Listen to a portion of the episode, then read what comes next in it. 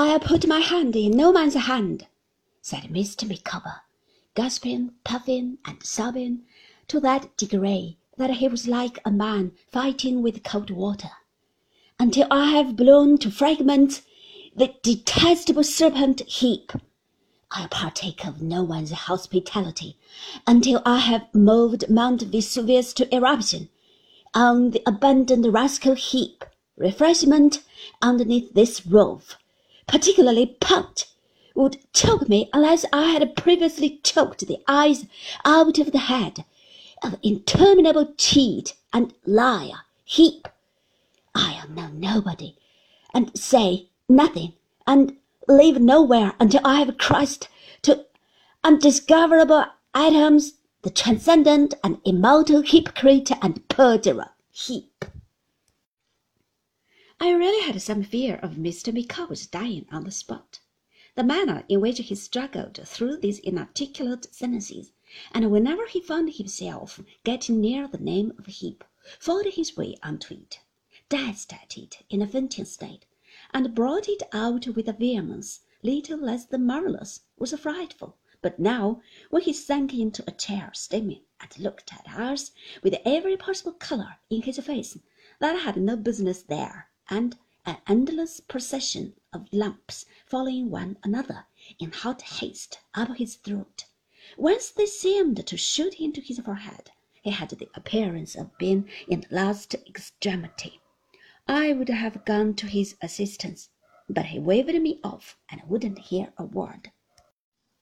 No, Copperfield, no communication until Miss Wickfield redress from wrongs inflicted by consummate scoundrel Heep.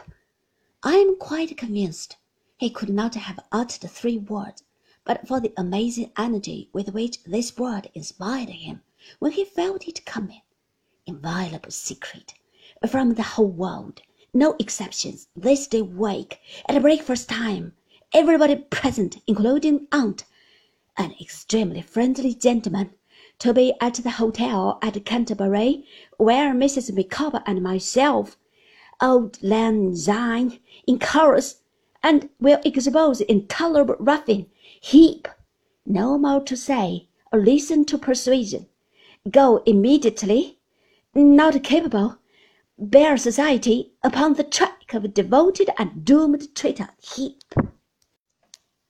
With this last reception of the magic word that had kept him going at all, and in which he surpassed all his previous efforts, Mr. Micawber rushed out of the house, leaving us in a state of excitement, hope, and wonder that reduced us to a condition little better than his own. But even then his passion for writing letters was too strong to be resisted. For while we were yet in the height of our excitement, hope, and wonder, the following pastoral note was brought to me from a neighboring tavern, at which he had called to write it, most secret and confidential. My dear sir, I beg to be allowed to convey, through you, my apologies to your excellent aunt for my late excitement. An explosion of a smouldering volcano, long suppressed, was the result of an internal contest more easily conceived than described.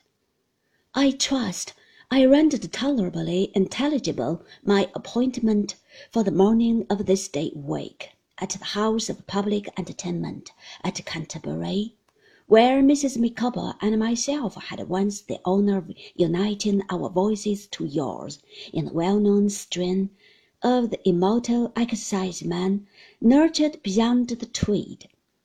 The duty done, the act of reparation performed, which can alone enable me to contemplate my fellow mortal. I shall be known no more. I shall simply require to be deposited in that place of universal resort, where, each in his narrow cell for ever laid, the rude forefathers of the hamlet sleep, with the plain inscription, Wilkins Micawber.